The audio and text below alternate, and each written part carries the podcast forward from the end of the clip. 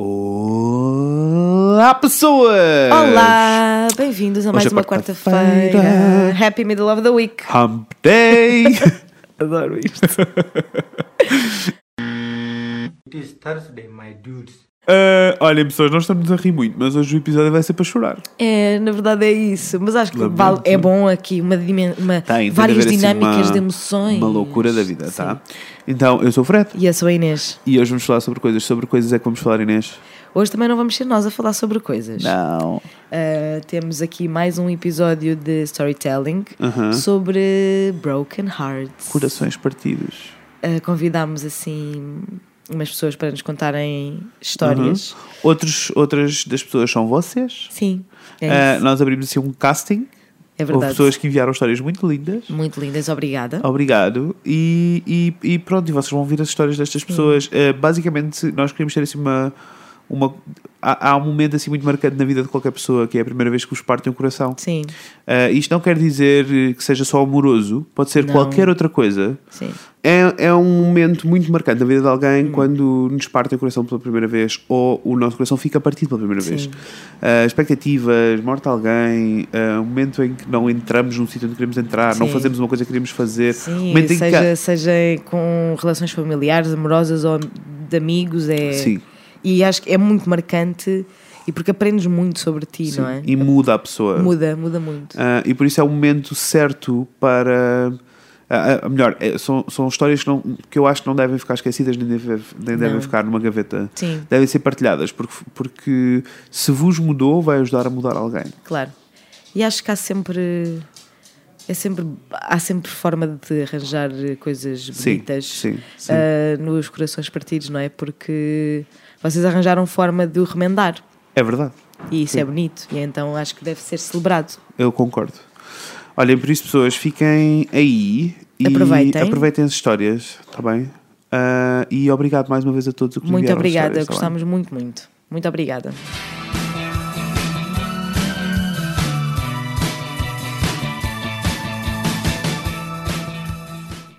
Meu nome é Natasha, tenho 28 anos e esta é a história do meu maior heartbreak. No final de 2005, a minha mãe adoeceu. É algo que eu, obviamente, agora e mesmo passado uns meses, hum, percebi o que é que estava a acontecer, mas na altura hum, fiquei muito magoada com ela por ela ter ficado doente, porque hum, quando ela foi ao médico ah, disseram que ela estava com depressão. Porque, obviamente, muito superficialmente, ah, eram esses os sintomas que ela tinha. Ela tinha perdido um trabalho há pouco tempo, ela estava com 40 anos, ela não tinha vontade de comer, ela não, não queria sair da cama, ela tinha muitas dores corporais ah, que eu hoje em dia, como uma pessoa mega ansiosa, entendo aquela tensão que faz com que o nosso corpo fique cheio de dores. Ah, e eu, na altura do alto dos meus 15 anos, não conseguia, não conseguia entender como é que a minha mãe. ah, como é que a minha mãe. Porque é que ela não saía da cama? Porque ela foi mãe solteira. Ah, ela e o meu pai casaram-se, mas divorciaram-se. Eu tinha quase dois anos. E, e a minha mãe era, era literalmente tudo. Ela era a pessoa com mais força e, e energia que eu conhecia e ela era amada por todos e era truly the life of the party. E, e ela, eu não sei se posso dizer as neiras, mas ela teve uma vida de merda e nada a deitava abaixo. E eu não entendi na altura, e é uma coisa que eu me arrependo muito, eu não entendi ah, como, é que, como é que era possível, como é que de repente a minha mãe que ela side note, ela voltou a casar quando eu tinha 7, 8 anos e teve a minha irmã. E foi um segundo casamento difícil e, e foi, foi numa altura muito difícil, uh, economicamente falando. Nós não tínhamos, nós não tínhamos dinheiro para nada. Uh, há histórias que eu conto do género. Eu tenho os dentes tortos, sempre tive e a minha mãe sempre me disse, tipo, não tem mal nenhum ter os dentes tortos, porque os dentes tortos dão de personalidade. E eu lembro-me de ficar tipo, ah, é verdade, ir para a escola e ver as miúdas, os miúdos da, da aparelho e ficar tipo, man, mas eu estou cheia de personalidade, sabem? Tipo, eu sou diferente e diferente é fixe, é bom. E depois, passados uns anos, apercebi-me que era só porque nós não tínhamos dinheiro absolutamente nenhum e nunca na vida eu podia eu podia pôr aparelho mas mas nunca me faltar nunca me faltou nada uh, a nenhum nível. Nunca me faltou nada. Porque porque a minha mãe fazia por isso. Ela se eu queria um certo brinquedo ou alguma coisa ela arranjava arranjava maneira de me dar eh, algo algo semelhante ou ela fazia-me bonecas, ela fazia roupa para a minha Barbie. Então eu tinha, imagina, tipo, uma ou duas Barbies, mas elas tinham imensa roupa. A minha avó também fazia roupa das Barbies. E eles, apesar de vivermos com com dificuldades que eu na altura não tinha noção, claro. Não, não sabia o que era pagar uma conta de luz ou uma conta de água. Mas, mas nunca me faltou nada.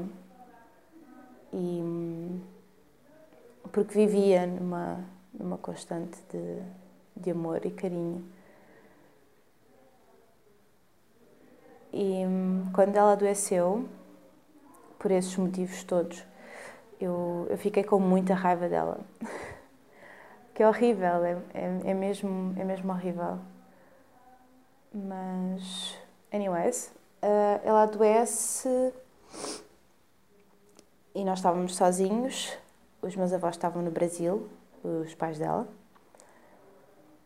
e ela não melhorava. Um, eu e a minha irmã estávamos na escola, o pai da minha irmã trabalhava, acho na altura.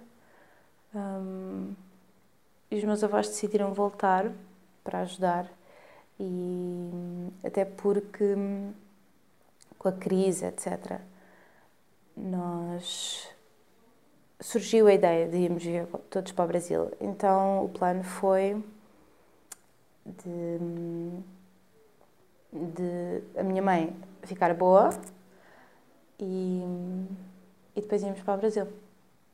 Só que a minha mãe foi piorando. Uh, foi tudo muito rápido, mas, mas ela foi piorando, piorando, piorando. Uh, eu lembro-me que nesse Natal nós. Ela já não saía da cama há muito tempo. Já não saía da cama há vários, há várias semanas e, e nesse Natal uh, ela saiu, ela desceu, um, nós vivíamos numa pequena vivenda, ela desceu para a cave para jantar connosco. E, e eu lembro-me, nós encontramos nas escadas e ela abraçou-me E eu, eu, não, eu não olhava para ela há muito tempo. Porque eu tinha mesmo. Eu estava mesmo fodida da vida. Tipo, eu não percebo porque é que tu estás assim e eu não aceito o facto de estás assim. Tipo, a pessoa que, quando o meu professor de Educação Física, pai, do sexto ano, me obrigou a dar cambalhotas em frente à turma foi lá e quis tipo bater-lhe. uma pessoa que nunca teve medo de nada, porque é que ela estava assim. E nós encontramos-nos nas escadas e ela abraçou-me. Eu estava no cimo das escadas, ela estava uns degraus abaixo e ela abraçou-me e disse que tinha muitas saudades minhas. E nós estávamos na mesma casa. E eu, eu disse-lhe que também tinha saudades dela e que gostava que ela voltasse para mim. Passado umas semanas, ah, ela voltou ao, ao médico, ao hospital, porque ela começou a ter muitas dores, uh, uh, fígado, rins, etc. Um, e os médicos disseram, sei lá, era uma infecção, era, sabem, tipo, ah, pedra nos rins, não sei o quê. E ao longo de, não tenho bem noção, mas três meses, um, ela, sempre tinha, ela sempre teve problemas no estômago. E depois ela começou.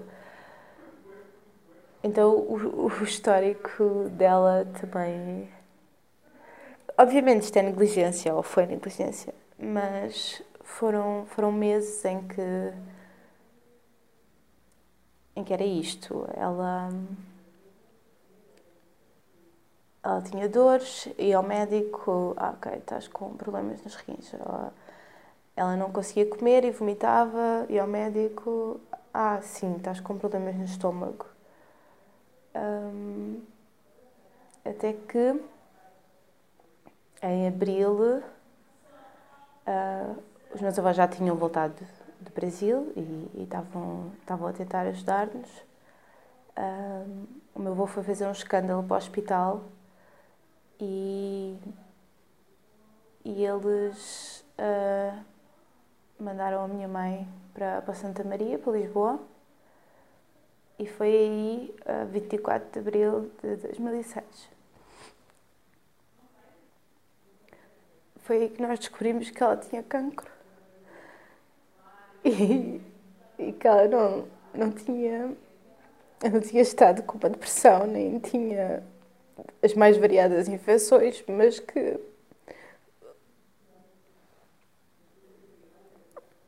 mas que os órgãos dela tinham começado a falhar ao longo deste daquele curto espaço de tempo Uh, o cancro começou nos pulmões e espalhou-se pelo corpo todo, muito rapidamente. No dia 24 de abril, nós fomos todos para Lisboa. Uh, eu lembro-me da. Uma das coisas mais horríveis que eu vi foi. A minha irmã tinha seis anos e nós estávamos todos a chorar porque tínhamos. Ainda não sabíamos que ela tinha cancro, mas foi nesse dia que nós percebemos que. que tipo.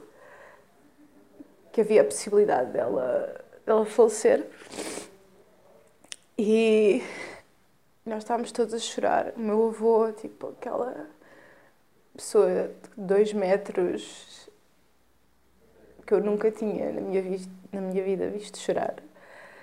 E estávamos, estávamos todos hum, nessa situação de, de desespero. E, e ela chegou ao pé de mim e disse-me: Eu queria chorar, mas eu não consigo. Porque ela não percebia o que, é que estava a acontecer, tadinha. Hum, mas pronto, nós fomos todos para Lisboa e no no dia 25, uh, passámos o dia no hospital. Ela. Ela estava consciente, mas eu não a vi. Então, a última memória que eu tenho da minha mãe é ser levada pelos bombeiros, dia 24 de abril, numa cadeira de rodas a sair do quarto dela completamente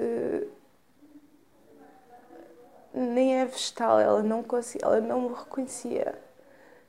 Ela não ela não conseguia falar. Um, ela fazia som, sons ou ela tentava falar, mas ela só gemia. E eu pedi-lhe para ela, para ela falar comigo, mas ela não conseguia. E, e essa é a última, foi a última vez que eu vi a minha mãe. Porque dia 25 de abril, uh, de noite, nós recebemos uma chamada e ela tinha falecido. Eu. Eu lembro-me que a primeira coisa.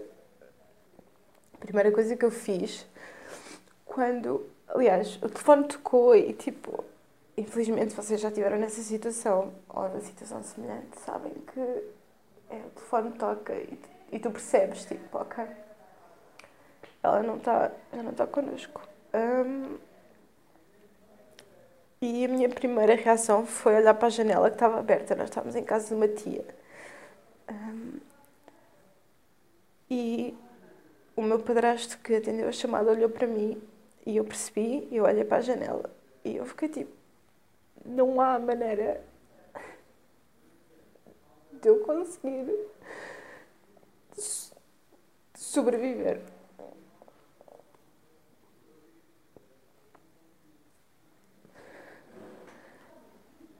E imediatamente hum, eu acho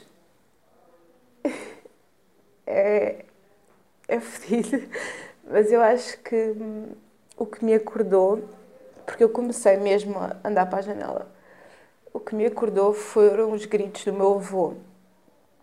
Uh, porque ele ficou mesmo, mesmo num estado de desespero tal e de, e de sei lá, de infelicidade. Não, deve ser horrível perder um filho. Um,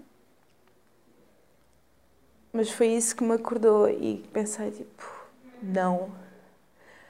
Porque estas pessoas que tu amas uh, não vão aguentar, não vão aguentar não te ver ser alguma coisa ou continuar a viver a tua vida. A morte da minha mãe foi o meu maior heartbreak, porque para além dela ser minha mãe, pai, tios, avós, minha família toda, um, ela era genuinamente a minha melhor amiga. Ela fez um esforço gigante para eu ter a melhor educação possível. Atividades extracurriculares, violino, dança. Um, ela quando o meu primeiro namorado terminou comigo por mensagem durante uma aula de educação física, ela hum, levou-me ao cabeleireiro. Eu tinha 13 anos, ela levou-me ao cabeleireiro para fazer madeixas cor-de-rosa no cabelo. E hum, ela juntou dinheiro durante, durante meses, juntámos dinheiro pouco para eu conseguir ver o último concerto dos Pluto no Porto. Tipo, ela era incrível, era simplesmente incrível. E infelizmente eu não sei muito bem como é que se ultrapassa ou como é que se lida. Eu no início comecei a fumar porque queria literalmente morrer da mesma forma que ela. Um, e não lidei muito bem, como é óbvio. Tive muitos comportamentos tóxicos e relações de merda. Um, Agora só tento, tento ser o melhor que eu consigo, a melhor pessoa que eu consigo, a pessoa que ela, que ela ia gostar que eu fosse. E, mas é horrível, é, um, é uma coisa que está constantemente comigo, mesmo que a dor não seja tão, tão intensa, porque a verdade é que o tempo acaba por tornar as coisas um bocadinho mais fáceis. Já passaram 12 anos, mas, mas a perda está lá a, a toda a hora, em tudo o que eu faço, em todos os passos que eu dou, todas as decisões. Tudo se reflete no, no facto de ela ter morrido. E. Yeah. That's my biggest heartbreak. Acho que o único conselho que eu posso dar é um clichêzinho de digam às pessoas que gostam delas e não as deixem.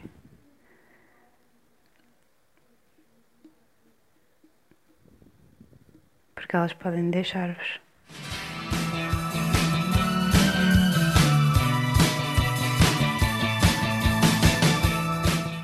Olá, o meu nome é Fred ahm, e esta é a minha história de coração partido. Ah, quando eu era miúdo, eu lembro-me de ter ahm, dois cães. Lembro-me que a prime- o primeiro cão que nós tivemos, na realidade era uma cadela, era uma caniche preta e chamava-se Pitucha. Pá, eu, eu gostava de me lembrar mais dela, mas confesso que não, não me lembro muito bem. Lembro-me que ela era assim, um bocadinho histérica, mas não, não me lembro propriamente dela. Ah, e depois tivemos um outro cão que se chamava Boy. Ah, e a única coisa que eu me lembro dele é que ele desapareceu durante tipo dois meses e depois voltou. E eu nunca percebi o que é que se passou. Ah, não, não me lembro. Mas também a verdade é que quando eu era miúdo, a nossa relação com animais, era, ou a minha relação com animais era um bocadinho diferente. Ah, eu vivi numa aldeia até aos 12 e a relação que se tem com os animais é um, é, é um bocadinho diferente. Existe respeito ah, pelos animais, mas eh, um cão não é propriamente um animal de casa, ou pelo menos não era considerado um animal de casa em minha casa. Ah, tanto que ele tinha um espaço na rua, geralmente eles andavam soltos ahm, e não havia. Era assim tudo muito pacato, não havia propriamente muito drama com, com os animais. Ah, e depois fui tendo gatos ao longo da vida, ahm, fui tendo vários gatos. Mas, eh, mas efetivamente eu nunca tive um animal que fosse meu, ah, ou fosse só meu, porque na realidade eles eram todos, ahm, todos os animais que eu tive ah, eram dos meus pais, ah, ou eram da família. Tivemos uma gata que foi de vários amigos na faculdade. Ahm, mas, alguns em 2015, eu decidi que ahm, queria ter o meu cão. Eu já tinha o meu trabalho, tinha a minha casa, ah, vivia sozinho, ah, estava completamente independente e tinha a vida relativamente estável para poder ter um cão. Ahm, e eu decidi que queria, queria ter um cão, queria ter. eu acho que a decisão de ter um cão pode ser até um bocadinho egoísta. Ah, no meu caso era um bocadinho egoísta. Eu queria ter. eh, a os cães têm, têm muita dependência de, dos seus donos e eu queria alguém que fosse dependente de mim. Ah, tinha muito amor para dar e queria dar esse amor todo a um cão. Então, depois de fazer assim alguma pesquisa, cheguei à conclusão que ahm, eu queria um pug. E a razão pela qual eu queria um, um pug e não outro cão qualquer era porque eu li e li muito sobre o assunto e eles têm pouca energia, ah, não conseguem, ou seja, não precisam de passeios muito longos, mesmo, mesmo porque eles não conseguem, porque não respiram muito bem. Eu sabia que tinham alguns cuidados e tinham alguns problemas de saúde, ah, como todos os cães de raça, na realidade. Ah, então, para primeiro cão, eu quis um pug e por isso parti nessa batalha que é encontrar um cão. Ah, depois de bater a muitas portas, pessoas, e quando eu vos digo muitas portas, eu quero dizer muitas portas, ah, e de fazer, apresentar algumas queixas de fábricas de cães, vi cães em situações deploráveis, ah, este processo todo fez-me perceber que ah, o processo de criação de cães é muito complicado e por isso deixo-vos já um conselho. Vão ao Centro Português de Canicultura e leiam, ah, vejam qual é a lista de criadores que eles eh, têm por lá. Pronto, e então o que aconteceu foi eu demorei um ano a encontrar um criador decente e o meu cão. Durante esse ano eu senti-me até assim um bocadinho maluquinho, porque eu tinha um quarto em minha casa, vá, uma arrumação, um quarto pequenino, ah, onde eu tinha as coisas todas prontas para ele. Eu li todos os livros que tinha que ler, eu queria estar preparado, queria que ele fosse super bem educado. Ahm, então li tudo o que tinha para ler. Ah, já tinha brinquedos à espera dele, eu já tinha o parque para ele, as camas. Olhem, até um nome eu tinha, ainda não o tinha conhecido. Uma amiga veterinária, a Rita, ah, um dia disse-me tipo: Ai, ele vai ser um pug, ele devia chamar-se Doug.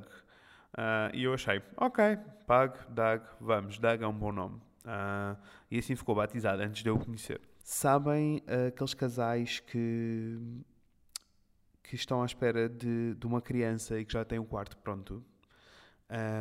Pronto, eu era assim. Eu, tinha, eu estava à espera da criança e eu tinha o quarto pronto. Por isso, eu estava completamente preparado. Depois encontrei um criador de- decente ah, em que tratavam efetivamente bem os cães e preocupavam-se. Ahm, e por isso ah, fui lá conhecê-los e escolhi. Encontrei o Doug. No meio deles todos encontrei o Doug. E por isso, em 2016, eu, o Doug chegou à minha vida, mesmo no início, em janeiro de 2016. O Doug chegou à minha vida e a minha vida ficou de pernas para o ar. As pessoas que têm cães sabem, eh, que as pessoas que, têm, que são apaixonadas por cães sabem que a nossa vida muda muito quando passamos a ter um cão. As rotinas têm que mudar, há uma série de coisas que têm que mudar. Ahm, mas a minha vida mudou toda com o Doug porque, porque de repente tudo era mais feliz. Ah, o Doug ah, mudou muita coisa. Ele era um, um cão, ah, ao contrário de tudo que eu li, era um cão super energético. Ele tinha muita, muita energia. Era assim, uma pilha de energia. Ah, o e- mas eu aceitei essa energia, eu adaptei a minha vida. Isso foi uma das, uma das lições que o Doug me ensinou. É que, ah, por mais que tentem controlar o cão que vão ter, a raça que vão ter, adotem, adotem mesmo um cão, está bem? A, a- a verdade é que vocês é que se vão adaptar ao feitio do vosso cão e não o contrário. Bem, ah, eu nunca fui uma pessoa matinal, aliás, eu sempre fui muito, muito, muito rabugento, ainda sou um bocadinho. Mas o Doug mudou isso. Os primeiros meses ah, de manhã eu ria muito com ele na cama. Ah, ele não dormia comigo, mas eu puxava-o para a cama e eu ria muito todas as manhãs com ele. Ele era muito divertido. Ahm, e mordia e brincava e corria e eu, eu adorava isso. Ahm, ele era um bocadinho. Cada vez que eu tinha dores, ele era um bocadinho terapeuta também. Quando tinha dores de cabeça, quando estava irritado, quando a vida era muito madrasta, ele era um bocadinho meu terapeuta. Ah, tudo ficava mais, mais feliz com ele. Ah, tudo era mais simples quando eu estava com ele. Ahm, e pronto, ele chegou à minha vida e a minha vida mudou um pouco. Ah, fiz, mudou o ritmo, mudou até o meu humor matinal mudou. Ah, e era tudo super divertido co- com ele. A minha vida passou a ser um bocadinho em torno dele. Ahm, e e eu, eu posso dizer que o adorava. Eu sei que ele me adorava. Ele foi, e eu, eu adorava ele, sabem? Então, vamos saltar para 2017. Agosto de 2017, para ser mais preciso. Em, em agosto de 2017, o que aconteceu foi, ahm, foi acordámos, era um dia super normal. Ah, acordámos, ele tinha uma consulta no veterinário, ah, fomos passear, fomos tomar um pequeno almoço a um café, um café onde costumávamos ir e ele estava super feliz por estar no café, ele adorava poder entrar nos cafés, estava assim mega histérico, ah, fomos passear com ele. Ah, e depois caminhámos a pé até à clínica veterinária. Ele adorava ir ao veterinário. A veterinário é a minha amiga, a Rita, que na realidade ah, até foi ela que o batizou, foi ela que lhe deu o nome. Ah, ele adorava ir ao veterinário, nunca se queixava, era super, super, super feliz. Fomos ao veterinário com ele naquele dia porque ele tinha que levar a vacina anual. Aquelas coisas de rotina, normais, não era nada de especial. Ah, e pronto, e enquanto eu segurava ah, para lhe darem a vacina, não que ele, que ele tivesse irritado ou chateado, não, ele estava super tranquilo. Ah, ele levou uma vacina e do nada desmaiou-me nos braços. Eu eu não, não me lembro muito bem, a minha memória decidiu apagar uma série de, de coisas. Mas a verdade é que quando ele me desmaiou nos braços, eu percebi. ah, não era só, ah, ele desmaiou-me nos braços, está tudo bem. Não, eu percebi que alguma coisa não estava mesmo, mesmo bem. Então ele teve uma reação alérgica, ah, uma reação alérgica que 1% dos cães têm. O Doug era esse 1%. Na realidade ele era 1% em muita coisa. Ah, ele foi 1% na minha vida. Ele mudou muito. ah, tudo. E o amor que eu tinha por ele era, era mesmo muito, muito, muito grande. E ele era o meu 1%. Um, e nesta reação alérgica de 1% também ela teve, um, por isso ele desmaiou-me dos braços, tentaram reanimá-lo durante meia hora e a verdade é que ele decidiu partir. Ele não conseguiu, não conseguiu reagir um, e ele não conseguiu reagir e ficou, ficou lá. Ah, eu eu não me lembro bem do que se passou nesse dia. A minha memória decidiu apagar. Ahm, não me lembro. Lembro-me vagamente de entrar num táxi. Lembro-me vagamente de chegar a casa. Lembro-me de gritar. Isso eu lembro-me. Lembro-me de gritar muito. Eu acho que nunca tinha gritado assim. De. de desespero. Ahm, e. E pronto. E de repente estava eu na cama, na minha cama, que na realidade também era a cama dele, a tentar lidar com o facto de ter des- desaparecido, de ele já não existir. Ahm, não. Eu acho que este- esta foi tipo. O meu coração foi partido várias vezes ao longo da, da minha vida, mas esta acho que foi a primeira vez em que eu senti que ele não foi só partido, eu senti que ele estava aos pedaços e que eu tive que o voltar a colar. Ah, e, e pronto, e não foi, não, não foi fácil, não foi, não foi nada, nada fácil ah, lidar com a ausência. Ahm, eu, o meu cérebro percou partidas durante muito tempo. Ahm, eu lembro-me, eu, eu durante a noite procurava por ele na, na cama. Ahm, ele, eu ouvia as patas dele a correrem pelos corredores. Ah, a cama dele ah, continuou lá dois dias, mas eu tive, tive mesmo de a tirar. Porque eu, eu sentia que ele estava na cama, eu olhava para lá. Ah, e, e, e de repente a minha vida voltou a mudar. Agora não era feliz, agora era um bocado mais triste. Mas voltou a mudar. E eu e eu continuava, continuava à procura, à procura dele. Ah, a imagem que eu gosto de ter dele é a imagem antes de entrarmos na, na clínica veterinária. Ele estava cheio de vida, assim, super, super feliz. Ah, e eu, eu gosto de manter essa imagem. Não gosto muito de entrar neste sítio ah, onde me lembro da- das partidas que o meu cérebro me pregava. Ah, de vez em quando ainda sinto o perfume dele. Ele tinha um perfume de maçã. ah, e eu de vez em quando ainda, ainda o sinto, apesar de sentir que o meu coração está, está remendado. Eu sinto que me foi. que ele me foi um, um bocadinho roubado ah, e durante muito tempo também me senti responsável. Ah, Sinto-me foi roubado porque nós só tivemos nem dois anos juntos ah, e foi muito curto, mas foi muito intenso e ele, ele teve, teve muito, muito, muito, muito amor. Não só de mim, mas de todas as pessoas à minha volta, das pessoas que me acompanham online. Ah, as pessoas adoravam-no, efetivamente adoravam-no. Eu passeava na rua e as pessoas sabiam o nome dele. Ah, mas eu sinto que, que ele me foi um bocadinho roubado e, e durante muito tempo senti-me até responsável. Ah, senti-me responsável porque eu senti que o levei a bater. Isto é uma coisa muito feia de se dizer e eu agora já o consigo dizer em voz alta. Ah, mas, mas eu senti que o levei a bater ah, porque ele estava bem, estava vivo, estava cheio de energia e eu levei a um sítio para ele levar uma vacina e, e ele morreu. Ah, ele desapareceu. Por isso eu senti, senti que o levei a bater. Apesar de perceber que eh, é irracional, porque racionalmente não, não foi nada disso que aconteceu.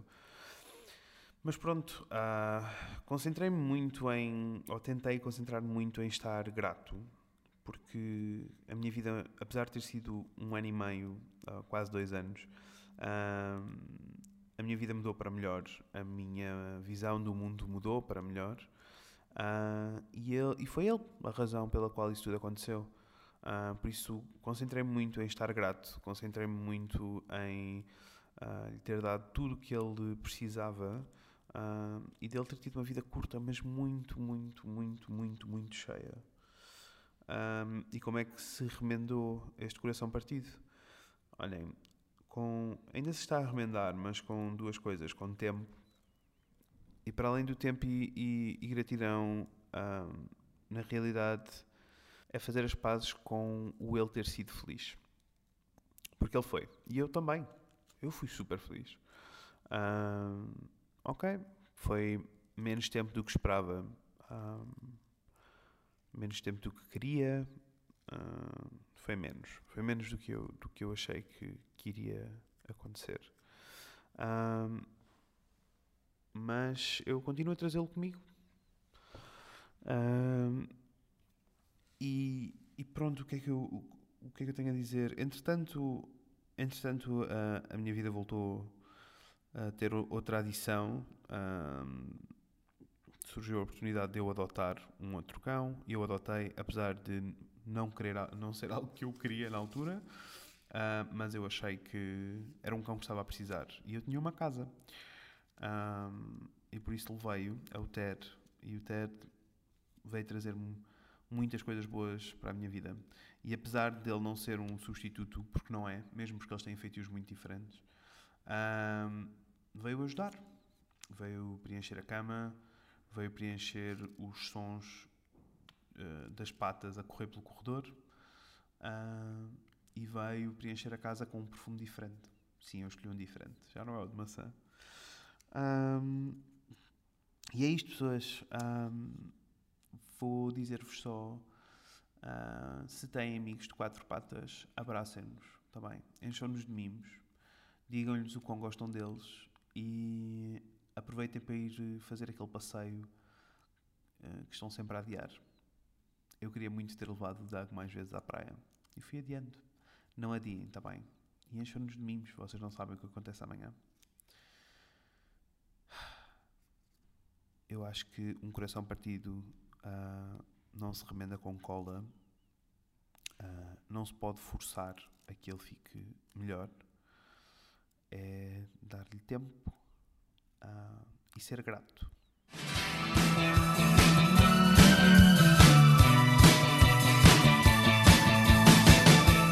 Eu sou a Joana, tenho 38 anos e esta é, é a minha Heartbreak Story. Na verdade, é uma das minhas Heartbreak Stories, porque já me partiram o coração mais do que uma vez. E a pergunta que nós fazemos sempre que alguém nos parte o coração, mesmo que já tenha acontecido no passado, é e agora? Como é que eu recupero a confiança no amor, noutra pessoa e, e sobretudo em mim própria? Porque fica sempre aquela nuvem de o que é que eu terei feito mal, o que é que eu terei dito mal, o que é que eu não terei feito ou não terei dito. Um, e é sempre difícil, é sempre um, um momento de, de introspeção e de olhar também um pouco para nós. Qual é o penso rápido que se usa? Qual é o creme? Uh, tipo, o creme cicatrizante? O que, é que, o que é que nos pode fazer? O que é que nos pode ajudar a recuperar do coração partido? Esta, esta heartbreak story que eu, da qual eu vou falar um, aconteceu-me uh, com de uma forma muito estranha, um bocadinho inesperada, porque a partida, no meu entender, estava tudo a correr bem. Uh, e pelos vistos só estava a correr bem para mim e a outra pessoa não estava a ser 100% honesta. Uh, e quando eu perguntava se estava tudo bem, alguma coisa já não estava. E, e neste, nesta história de amor que terminou, uh, eu fui trocada por, por alguém que não existe Um, eu fui trocada pela. fui abandonada por não ser, não, não ser a tal. Para mim foi pior do que se me tivessem dito que eu tinha. que eu que ele tinha encontrado alguém mais novo do que eu, ou que ele tinha encontrado alguém mais giro do que eu, mais magro, mais interessante, mais inteligente, sem celulite, enfim, valia tudo. Agora, dizer-me que a relação ia acabar porque eu não era a tal e que as coisas não estavam a funcionar bem porque eu não era a tal, deixou-me deixou muito zangada. Hum, zangada porque não compreendia, não, não percebia para mim como é que um ideal, um, um, algo que não existe, que não tem, não tem realidade concreta, se pode sobrepor àquilo que nós estávamos a viver. Acho que todos nós tem, tem, todos nós temos uma ideia na nossa cabeça da pessoa com quem gostaríamos de estar, ou de como é que seria essa pessoa, sei lá, seria alta, magra, muito atlética, se vai gostar do mesmo que nós, se lê o mesmo que nós, se tem a mesma idade, se é mais velho, se é mais novo. Há, uma, há de facto uma ideia que nós temos e que se calhar é isso que nos guia e nos orienta quando alguém nos chama a atenção e nós olhamos para aquela pessoa em concreto e, e vemos nela algo que tem a ver com o nosso ideal. Agora, para mim, não, não há o tal, não, essa pessoa não existe. Existe a pessoa com quem me quero relacionar e, na qual eu revejo, vejo e revejo algumas das coisas que para mim são importantes numa relação e que podem ter a ver com esse tal conceito, esse ideal de pessoa. Eu fiquei zangada, como já disse, fiquei, fiquei sem palavras na altura e hum, aquilo que eu fiz, aconselho-lhe uma amiga com quem, com quem tinha vindo a partilhar uh, o início da relação e a forma um bocadinho inesperada como ela também tinha acontecido.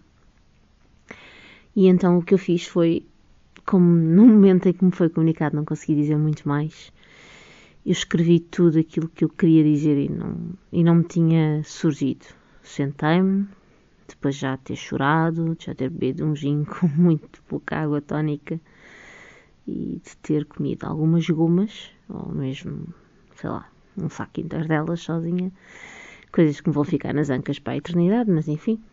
Um, eu então escrevi tudo aquilo que pensava. Escrevi o que ele me tinha feito sentir, escrevi da injustiça que é lidar, competir com alguém que não existe e lidar com isso, perceber que a relação não aguenta porque eu não sou a tal, sobretudo quando eu não me tinha sequer proposto a ser a tal, portanto, propus-me só a ser eu. Um, escrevi tudo.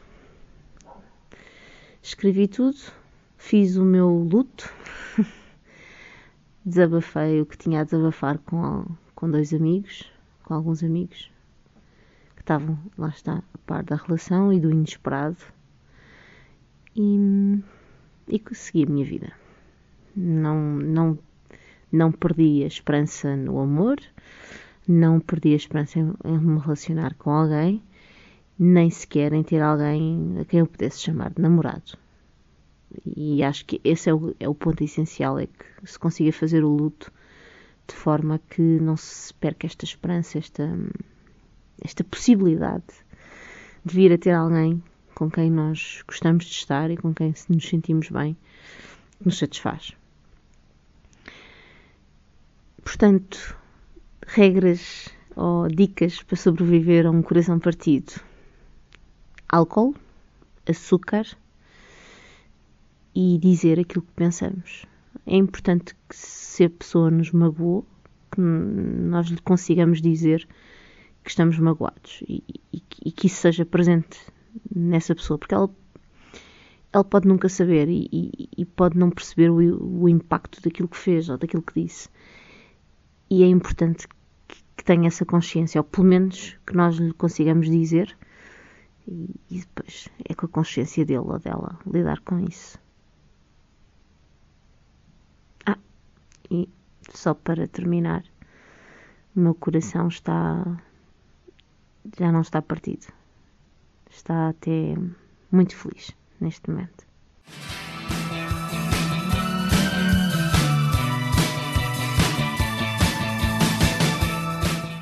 Eu sou a Isaura tenho 44 anos e este é o meu Heartbreak Story. Casei com quem julgava ser o amor da minha vida.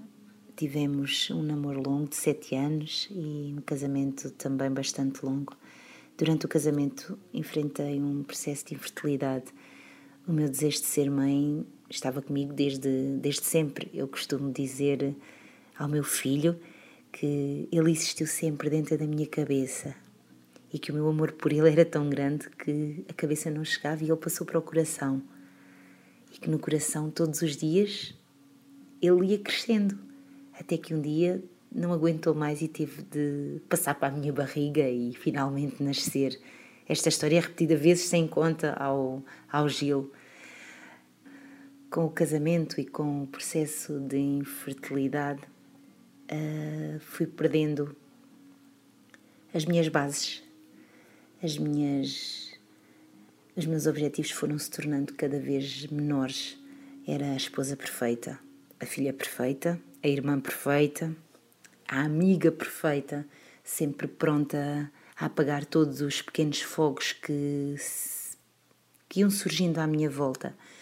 No entanto, eu própria tinha um fogo tão grande para apagar dentro de mim que ninguém se apercebia dele, nem eu própria. Em 2010, salvo erro, uh, reencontrei vários amigos de décimo, décimo primeiro, décimo segundo ano, mesmo aqueles amigos que eram a base, que eram, a, eram os amigos dos, dos primeiros cafés, de, dos trabalhos de grupo, de, de, nós descobrimos as primeiras músicas em conjunto de, e, e quando houve o reencontro Toda a gente perguntou: Isaura, o que é que tu andas a ouvir? Ainda escreves, ainda desenhas? O que é que tens feito? E eu não fazia nada, eu não ouvia nada e eu não. Eu não. Não conseguia responder. Não lia, não ouvia, não. nada. Senti-me completamente desiludida. Uh, que, tinha, que os tinha desiludido e, que, e, e sobretudo, desiludida a, desiludida a mim mesma porque não. Naquele momento eu era um, um saco vazio, exatamente, sem qualquer eh, objetivo. Era, era apenas uh, a mulher e, e, a filha e a amiga, mas uh, eu, eu própria pouco importava. Então tomei uma resolução super importante, que foi dizer a todos uh, que naquele momento eu precisava de tempo para mim, que não queria mais saber de, dos problemas de mãe, de pai, de irmão, de amigos, principalmente de marido, que, estava, que estavam a ocupar toda a minha, a minha existência. E comecei a ouvir música, comecei a, a descobrir todo um novo mundo que eu havia abandonado há imenso tempo. E comprei montes de livros infantis só pela ilustração. E comprei música e comecei a fazer caminhadas solitárias, caminhadas onde ouvia a música que estava a preencher os dias e a, e a, minha playlist era tão variada que ia desde a banda sonora do Amélie, passando pelos Hair, por Radiohead, por uh, por Beach House, por, por José Gonzalez. Eu às vezes digo que eles são pais do meu filho, que foi graças à música e a todos os autores maravilhosos que na altura li que, que engravidei. No meio daquilo tudo, daquele turbilhão de novas descobertas, uh, engravidei. Uh, estava, nos, estava nos Açores quando descobri que estava grávida e fomos ver as baleias e eu chorava a ver baleias e pensava, isto não é normal. Pois não, eram as hormonas, mas eu não sabia. Quando, quando descobri que estava grávida, fiquei com imenso medo uh, do que poderia acontecer aos 38 anos, depois de ter desistido de engravidar, depois de ter preparado com, com, com as precauções que devia ter tido. Mas não tive muito tempo para ter medo, porque às 13 semanas de gravidez, uh, o pai do meu filho teve um acidente de moto e ficou paraplégico. Foi uma altura muito complicada, mas contra todas as expectativas, uh, o Gil agarrou-se à vida e agarrou-me a mim também. Foi uma gravidez de risco. Embora não pela gravidez em si, mas por todo o contexto na qual a gravidez estava envolvida. Uh, fiz, foi passado os nove meses, praticamente, os sete meses que se seguiram, foram passados entre clínicas de reabilitação, hospitais e quando finalmente o pai do meu filho veio para casa, mais complicado se tornou a vida. Os meus pais, na altura, eh, foram praticamente morar connosco para me ajudarem com cadeiras de rodas e banhos e tudo o que implica uma pessoa dependente. O Gil nasceu e o pai continuou isolado numa bolha. Uh, o, o pai do Gil acreditava que só ele tinha sido afetado pela, pelo acidente, mas todos nós, todos, todos nós que gostávamos dele, fomos afetados. E, e o sofrimento era tão grande que, que acabou por destruir qualquer, qualquer réstia de, de relação possível. Demorei três anos a conseguir dizer-lhe que, que já não o amava, que ele não era a pessoa que era anteriormente. Foi num, num dia 26 de dezembro, um timing péssimo, depois do Natal um Natal horrível, uh, muito triste, em que me senti completamente perdida, que, que pedi o divórcio. Foi. Uh, foi a coisa mais difícil que já fiz, pedir o divórcio mas sabia que não o amava e que ele não me amava a mim. E ambos tínhamos consciência disso. O coração partiu-se. mas eu tenho consciência que se partiu antes do, do divórcio, que se foi partindo aos bocadinhos durante o, o casamento que desgastou a relação, que, que matou uh, os vícios bons, que me pôs num lugar de, de pouco de pouca evidência, de pouco pouco brilho. Uh, neste momento o, o pai do meu filho está está numa relação uh, acredito que seja feliz. Uh, eu não tenho, não tenho qualquer, qualquer vontade de me relacionar com, com ninguém. estou a aproveitar o tempo de qualidade que consigo ter neste momento. estou a reaprender a, a viver. Estou a. Um, aos poucos a remendar o tal coração, seja através de, das músicas que continuo a descobrir, das ilustrações que continuo. Mas hum, sei que é um processo muito longo e muito difícil e, e neste momento acredito que, que nunca mais consiga ser a, a mesma pessoa que muito dificilmente hum, esqueça todo o processo que, que passei. Mas estou feliz. apesar é como uma cantiga da Knife, esta depressão que me anima. sou feliz, tenho a minha, a minha casa, o meu, o meu filho comigo, tenho uma gata, a Mel, e, e consegui ter uma relação de respeito e de amizade com o pai do meu filho. Uh, e ele próprio diz isso.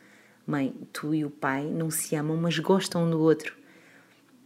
Uh, fazemos, fazemos isso por ele e, e por nós próprios. Porque dos 19 aos 40 é muito tempo para se esquecer, é muito tempo para hum, guardar rancores.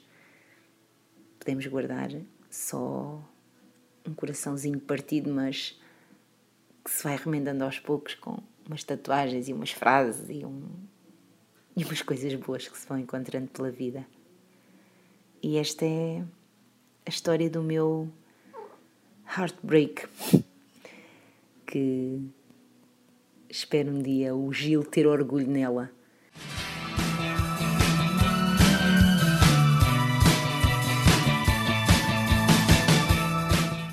Olá, eu sou a Catarina Matos e esta é a minha história de coração partido. A primeira vez que o meu coração se partiu, eu tinha 11 anos e eu senti o meu coração partir quando vi partir a minha melhor amiga para um lugar incerto. Mas começando pelo princípio, eu conheci a Sofia no Colégio de Freiras e ela estava sempre sozinha. Nenhuma menina queria ser amiga dela, isso era uma coisa que me fazia imensa impressão. E vamos lá, eu também não era a pessoa mais popular do colégio por um simples motivo: eu não usava roupas de marca. É ridículo, é, é mesmo ridículo. Mas na verdade, uh, obrigadinha às betas que usavam Benetton por me fazer a sentir pobre. Hein? Espetacular. Eu chegava a casa a chorar porque me sentia rejeitada, não é? E, e ofendida, porque as crianças são capazes de dizer coisas horríveis. E eu queixava-me à minha irmã, que é oito anos mais velha, e ela munia-me de frases de efeito para eu responder ao bullying, que na altura não se chamava bullying, chamava-se vamos gozar com a garota que veste roupa da feira. E uns dias a minha irmã ensinava-me o básico, uh, que era dizer a, às miúdas: uh, Oh, a mim qualquer trapinho me fica bem, suas invejosas. Outros dias ela estava assim mais inspirada e ensinava-me ensinava coisas mais filosóficas, respostas mais, mais construídas, do género resvalas na carapaça da minha indiferença. Outros dias ela passava-se um bocado que eu chegava a chorar e ensinava-me o clássico caluda seus montículos de cocó. Pronto, e foi assim, eu estou sozinha para cá, eu não tenho amigas para lá e eu e a Sofia ficámos amigas inseparáveis. No dia em que nos conhecemos no colégio, fomos para casa e acabámos por descobrir que morávamos uma ao lado da outra, porque os pais dela se tinham mudado mesmo para a porta ao lado da minha casa. Daí a passarmos tardes inteiras a fazer coreografias ao som de Michael Jackson foi um tirinho. É que éramos mesmo inseparáveis. E o que aconteceu para quebrar toda esta alegria é que, passados uns dois anos, a Sofia teve de mudar de país e ela não sabia dizer para onde ia e perdia. Isso é precisamente o momento em que senti o meu coração a partir. Eh, eu a dizer adeus e a Sofia dentro do autocarro a chorar a par comigo e a ir-se embora. E eu lembro-me perfeitamente da voz da minha mãe na paragem a dizer: Não chores, filha. E a partir desse dia eu colava os bocadinhos do meu coração com um truque que eu inventei uh, resolvi memorizar todos os acontecimentos que se iam passando na minha vida sem ela, para poder contar-lhe depois quando a reencontrasse. E eu sabia que lhe dizer: Olha, a Rita partiu o braço, uh, eu fui melhor em inglês, a minha irmã foi para a universidade, etc. Por aí fora. Houve um dia, passado um ano e tal dela ter desaparecido, que recebi uma carta dela e eu ia morrendo de emoção. A carta dizia que estava em Moçambique uh, tinha que, que teve que ir embora à, à pressa e dizia que estava bem, que estava feliz. E eu fiquei num misto de felicidade e angústia porque a carta estava escrita no computador. Ou seja, era Arial 12 em vez de ser a belíssima caligrafia da Sofia. Agora pausa para uma pergunta. A quem é que a rede social High Five já trouxe alegrias? Pronto, a mim. Passados mais de 15 anos, recebi uma mensagem de High Five e era a Sofia. Estava a morar na Austrália. E marcámos logo o um encontro em Lisboa. E o que nós chorámos nesse dia, que nos encontramos de novo, dava para abastecer uma pequena central hidroelétrica. Uh, lá estava ela a viver na Austrália, uma linda mulher, não é? Eu olho para ela e vejo como ela era aos 11 anos. Uh, uma espécie de síndrome de Peter Pan, não é? E foi muito confuso, tantos anos depois, ir ao restaurante com ela, sentar-nos as duas e eu começar a contar-lhe: Olha, a Rita partiu o braço e foi melhor em inglês, a minha irmã foi para a universidade, etc, etc. Mas foi esta a minha história e hoje somos amigas e continuamos em contacto. E agora embrulha Alejandro Sanz, que esta história é espetacular. Perceberam? Porque o Alejandro Sanz tem uma música chamada Coração Partido. Ok. Muitos beijos a todos e cuidem dos vossos corações.